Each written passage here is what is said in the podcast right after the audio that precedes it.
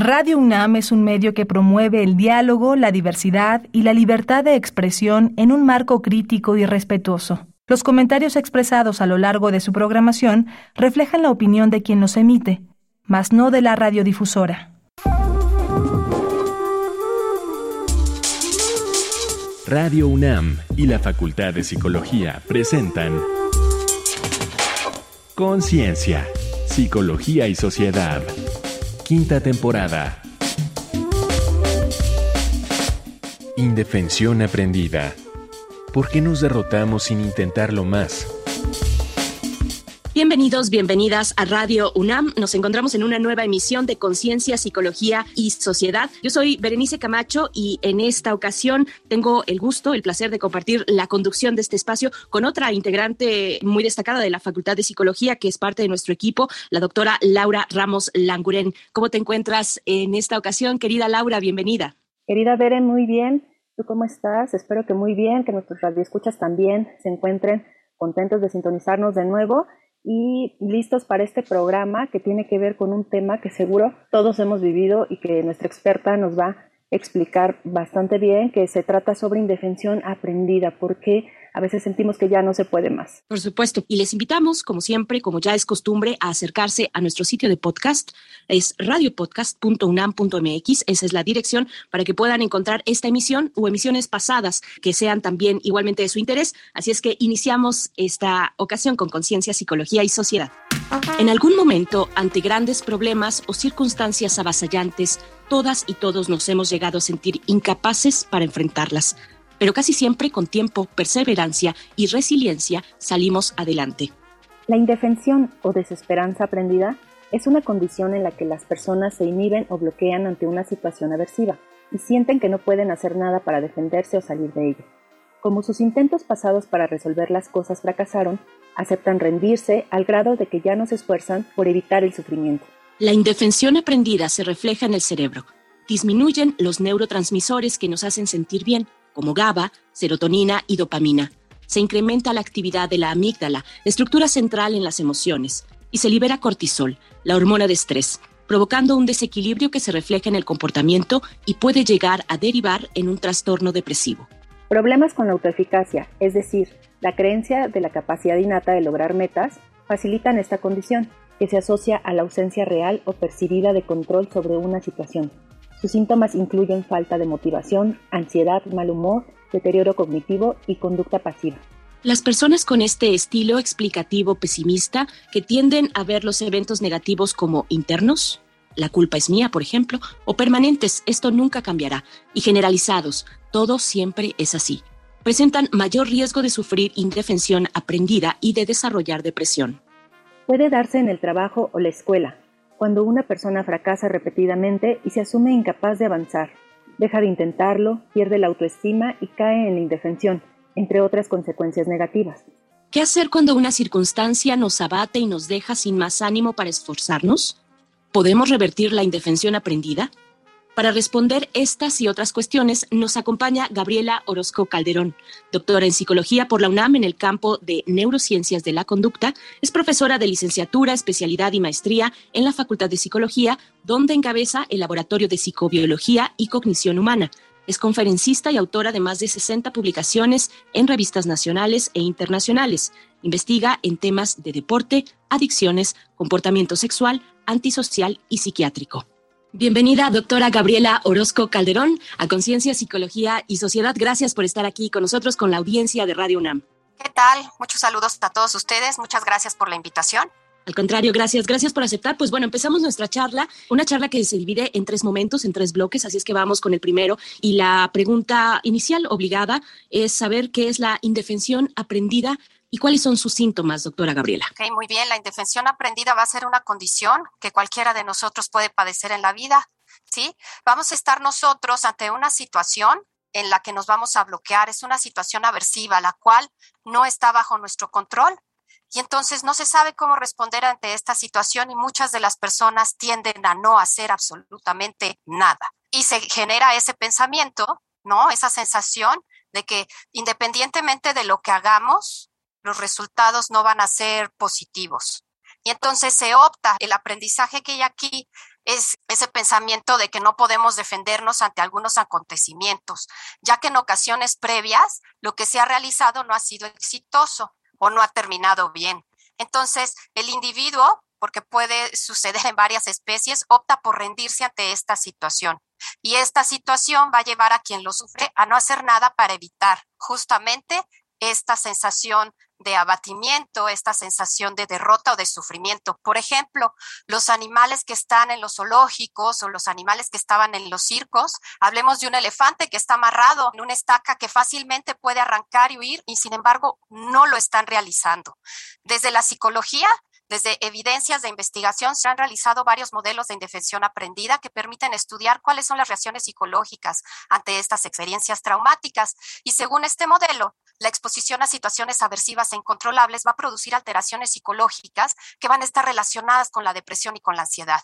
A su vez, van a estar afectando sistemas motivacionales, produciendo apatía, falta de incentivo, expectativas negativas y físicas, por ejemplo, disminuyendo nuestro sistema inmunológico. Y este modelo se ha evidenciado no nada más en experiencias personales de pacientes en el ámbito clínico y en laboratorio. Los síntomas se han presentado también en varias especies puede provocar mucho malestar en diferentes áreas de los individuos. Hay un miedo constante ante un acontecimiento negativo incontrolable. Esto genera ansiedad y no actúan. Esos síntomas de la ansiedad, el estado de alerta, la sobreactivación, a la alta, todos esos síntomas corporales, taquicardia, sudoración, etcétera, van a ser personas que van a estar bloqueadas y pasivas. Doctora, y justo ante todas estas condiciones que pudieran generar esta indefensión aprendida, ¿qué características personales son las que inciden para facilitarla o para poder prevenirla? Bueno, nosotros podemos tener varias características que nos van a llevar a padecerla, ¿no? Normalmente hay personas que son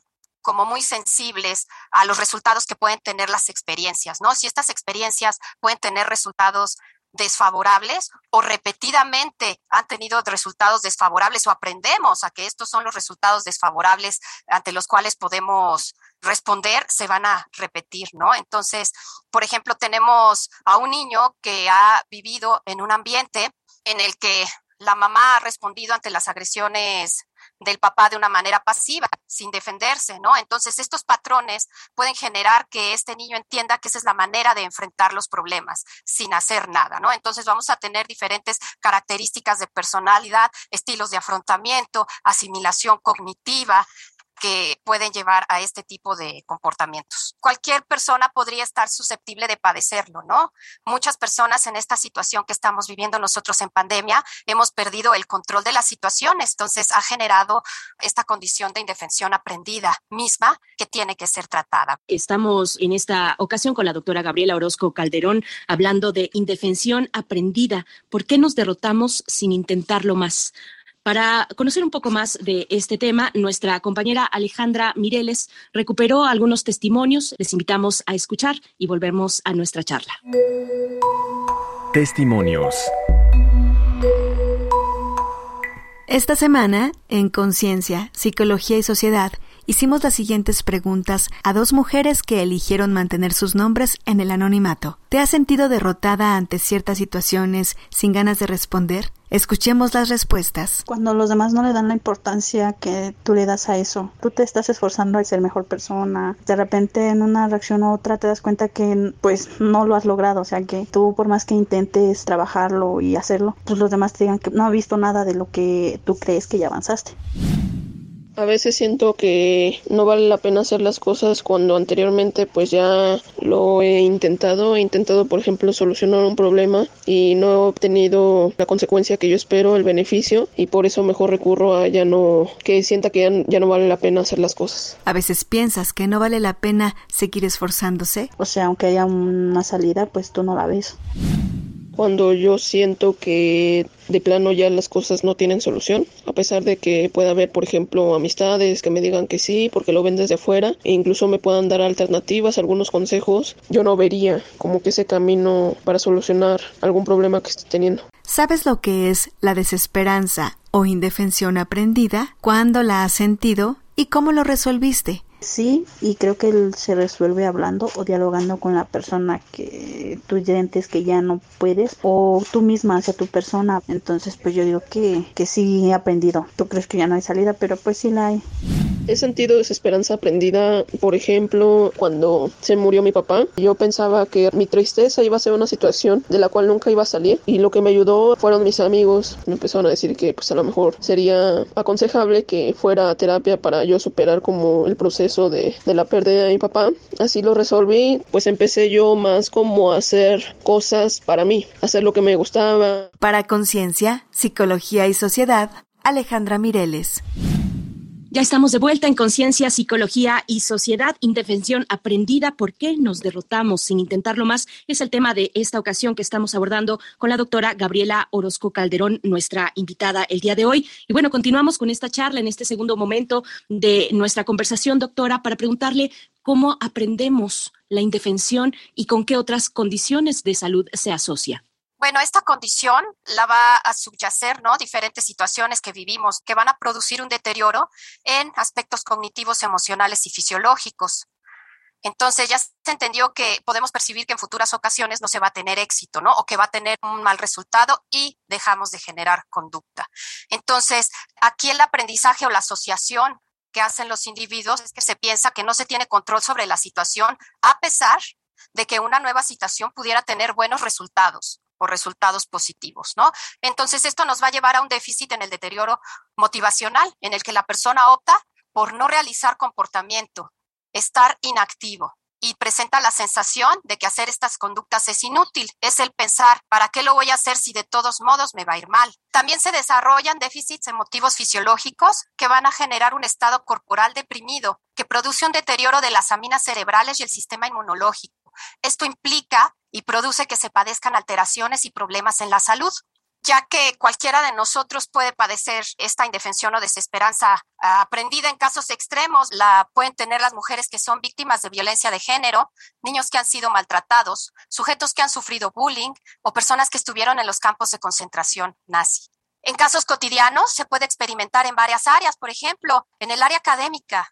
Pueden ser individuos que han fracasado escolarmente, que buscan entrar a un curso que buscan obtener o conservar una beca, en el plano laboral, personas que quieren conseguir un trabajo o resolver un proyecto, en el económico, cuando hay una independencia económica en las personas jóvenes, desde lo afectivo, el no poder conservar a una pareja o poder tomar decisiones que pudieran afectar la relación de pareja, como continuar en una carrera, no tener familia inmediatamente, en el personal, actuar en contra de las convicciones, actuar con lo que quieren los demás, mantener un físico, estar delgados, estar fuertes, las competencias deportivas, viajar al extranjero, puede estar asociado con enfermedades, enfermedades propias, enfermedades de nuestros familiares o enfermedades graves, leves o graves como un cáncer, accidentes como una lesión o los problemas cotidianos, ¿no? Problemas de los papás, problemas con la pareja, problemas, riñas familiares, problemas en la escuela. Esta indefección aprendida se ha asociado fuertemente con la depresión y con la ansiedad y puede ser un predictor de la conducta suicida. Justo, doctor, hace rato usted mencionaba que pues hay cambios alteraciones fisiológicas, en particular al cerebro, cómo le afecta la indefensión aprendida y cuáles son estas consecuencias. Este, a nivel cerebral se ha descrito que altera el eje hipotálamos hipófisis suprarrenal y entonces vamos a estar liberando la hormona del estrés. Esta hormona del estrés, cuando es constante, cuando es a largo plazo, incluso puede matar neuronas. Se ha descrito que mata neuronas en hipocampo y entonces se van a ver mermadas muchas de nuestras cerebrales, como el aprendizaje, como la memoria.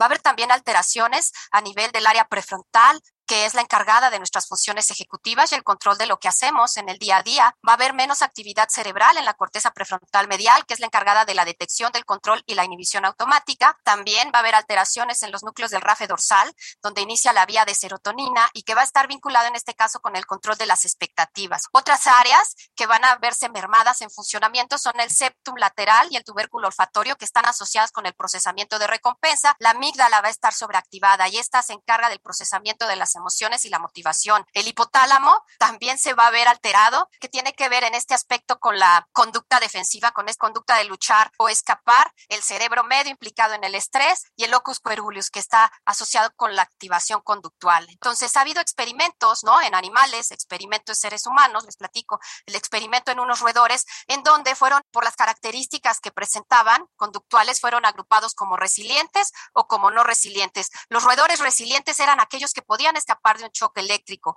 No así los roedores resilientes. No escapaban del choque eléctrico a pesar de que podían hacerlo y podían evitarlo, ¿no? Entonces se observó que en estos ratones no resilientes se desarrollaba evidentemente la indefensión aprendida y esto se relacionaba con una menor activación de las neuronas de su cerebro en muchas de las áreas cerebrales que comenté previamente, lo que refleja respuestas desadaptativas al estrés.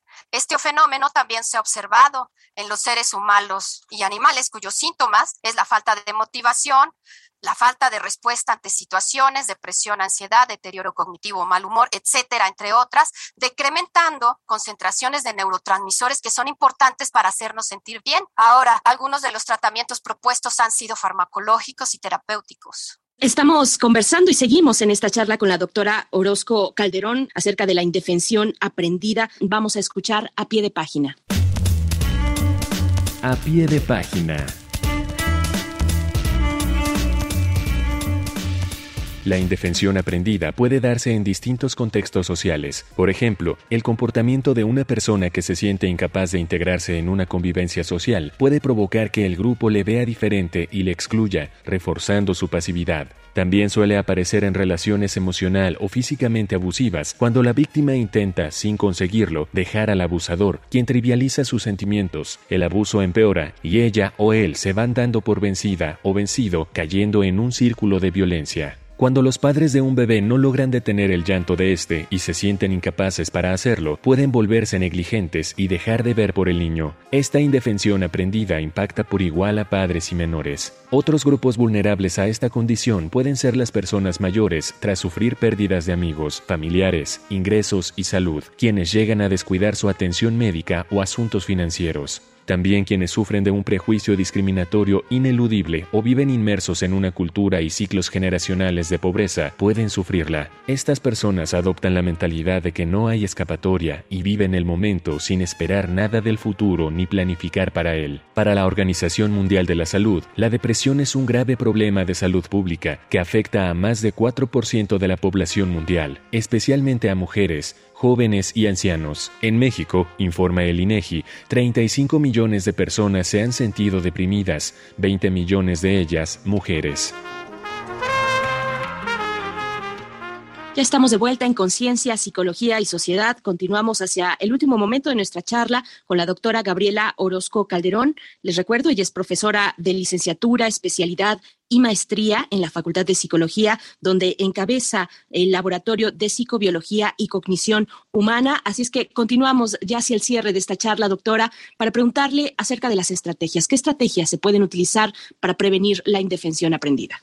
Bueno, tenemos que prestar atención, ¿no? En nuestra esfera afectiva, las estrategias de manejo adecuado de las emociones, los estilos cognitivos que manejamos, que pueden ser un factor de riesgo o de vulnerabilidad o de protección, ya que continuamente estamos valorando y realizando atribuciones que permiten que tomemos decisiones para guiar el comportamiento que tenemos. También las estrategias de afrontamiento nos van a ayudar a que podamos solventar este problema, el cómo solucionamos, el aprendizaje que va a tener el paciente acerca de la capacidad de control que sí tiene y la influencia que tiene sobre las situaciones del entorno. Entonces, muchas de las estrategias que se han utilizado como prevención y que hay evidencias en humanos y animales es el hacer ejercicio físico. Practicar un deporte también va a ser una medida para prevenir la desesperanza aprendida, ¿no? Si alguien tiene alguno de estos síntomas, también se recomienda el buscar ayuda con psicólogos, con profesionistas, evitar el sobrediagnóstico o el autodiagnóstico, buscar lo que estoy sintiendo en Internet y en función de eso generar una solución, ¿no? O acercarse a profesionistas que no tengan técnicas científicas. Se puede modificar deshaciendo, reaprendiendo todas esas creencias irracionales que se están generando, esos pensamientos irracionales, esos pensamientos no son reales y no se están ajustando a la realidad, ¿no? De hecho, Ellis describe la defensión aprendida como una creencia irracional y existen varias estrategias que pueden ir orientadas a deshacer estas creencias erróneas y fomentar la autoeficacia. Por ejemplo, el cambio de discurso, preguntarse a sí mismo y ver por qué no vas a poder. ¿Por qué no puedes hacer algo que los demás pueden hacer? Estás completamente capacitado. Siempre existen otras alternativas y se pueden hacer frente a estos problemas de diferentes maneras. No hay solo una vía. También se tiene que trabajar la asertividad. Hay diferentes estilos de comunicación, ¿no? El pasivo, que es el que caracteriza a las personas con indefensión aprendida, suelen priorizar los derechos o necesidades de otros por encima de los nuestros y entonces hay que reaprender a ser asertivo, luchar por nuestros derechos y necesidades sin pisar el de los otros. En resumen, se tiene que analizar una situación si la indefensión aprendida ocurre cuando hay algo incontrolable y se percibe una pérdida de control, porque lo que hemos dicho no genera resultados positivos, entonces se tiene que aprender a manejar todo esto con estas estrategias de cambio de discurso, de realizar actividades que antes no se hacían, de siempre existen otras alternativas y asertividad, entre otras, analizando la situación. Sí, justamente nos comentaba pues que existen tratamientos, ¿no? ¿Cuáles son los más efectivos para la indefensión aprendida? La evidencia científica ha comprobado de manera contundente que la terapia cognitivo-conductual es la más eficiente para el tratamiento de la indefensión aprendida y otros problemas de salud y psicológicos. En este sentido, el trabajo se centra en analizar cuáles son los esquemas o creencias irracionales que llevan a la persona a considerarse a sí misma, su futuro y su experiencia social como negativas y predispuestas al fracaso. Entonces, las técnicas, de la terapia cognitivo-conductual va a ofrecer diferentes técnicas con las cuales es posible modificar estos factores cognitivos y se va a alterar mediante un procedimiento activo estructurado, de tiempo limitado, y esto es importante porque genera resultados rápido, ¿no?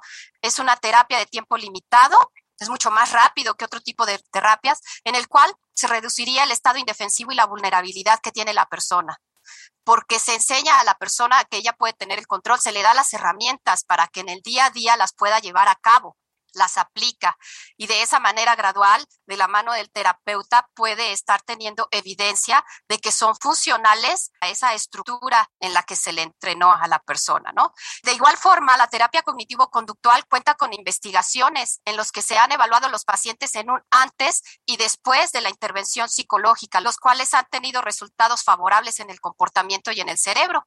Existe también evidencia que indica que estas intervenciones estructuradas y directivas de la terapia cognitivo-conductual van a estar influyendo en el sistema nervioso. Hay investigaciones neurocientíficas que nos indican que este comportamiento y experiencias funcionales y no funcionales pueden aprenderse, pueden aprenderse y pueden generar cambios neuroplásticos a nivel cerebral.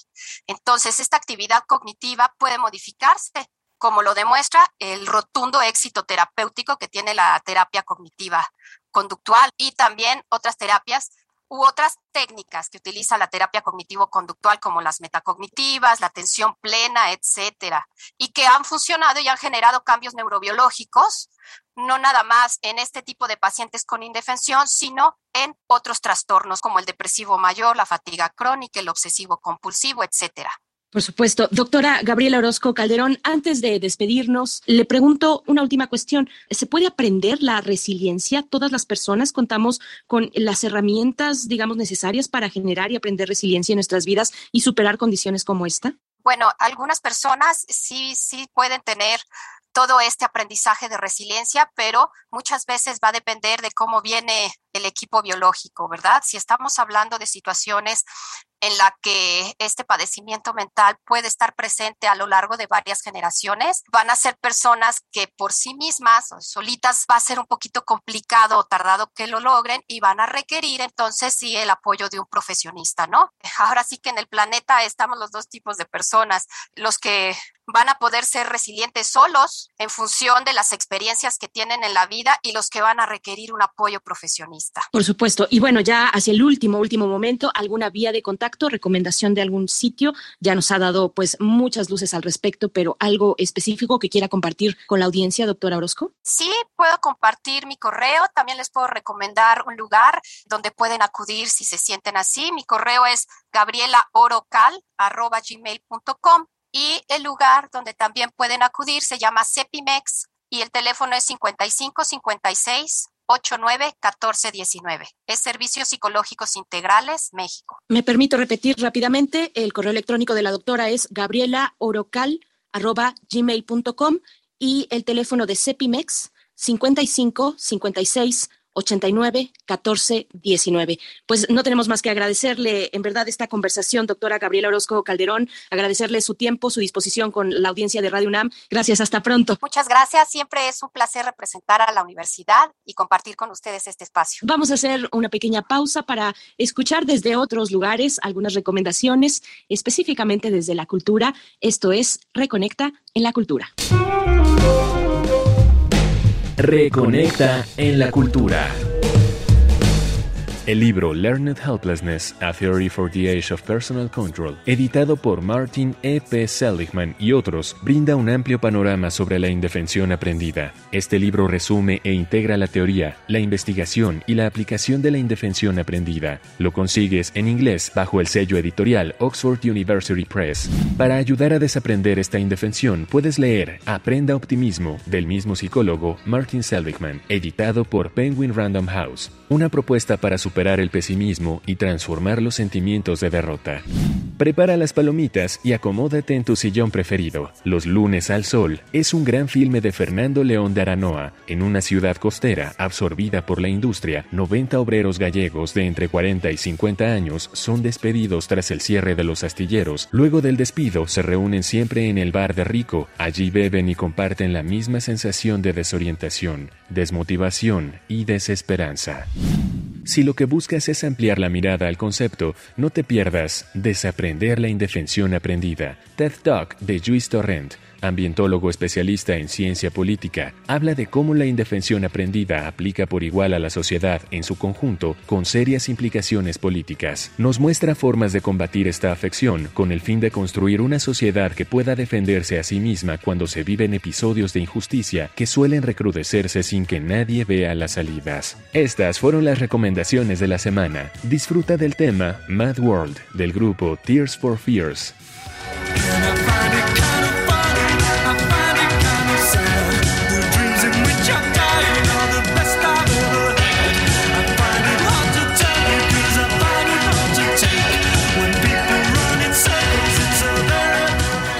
Estamos ya de vuelta para despedir nuestra emisión de hoy en Conciencia, Psicología y Sociedad. Antes de que ello ocurra, pues también saber tus comentarios, doctora Laura Ramos Languren. Buscar ayuda, eso es importante, lo que nos comentaba la doctora. No solo es ese famoso échale ganitas o tú puedes, sino que hay que buscar ayuda porque no todas las personas tenemos estas estructuras para poder salir por nosotros mismos. Hay que siempre buscar estos apoyos psicológicos para reestructurar nuestro pensamiento, nuestras emociones y entonces salir avante ante las situaciones adversas. Por supuesto, pues muchas gracias igualmente por este último comentario, doctora Laura Ramos Languren, por tu participación en la conducción de este espacio. Nos encontramos pronto, querida Laura. Claro que sí, veré. Gracias. Yo soy Berenice Camacho. Quédense aquí en Radio UNAM. Hasta la próxima.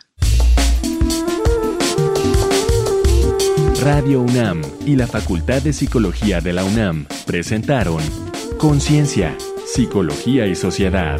En la realización de este programa participaron Marco Lubián y Alejandra Mireles, locución. Tania Jaramillo, guionista. Carolina Cortés, asistente de producción. Augusto García Rubio, vinculación e información. Producción, Frida Saldívar.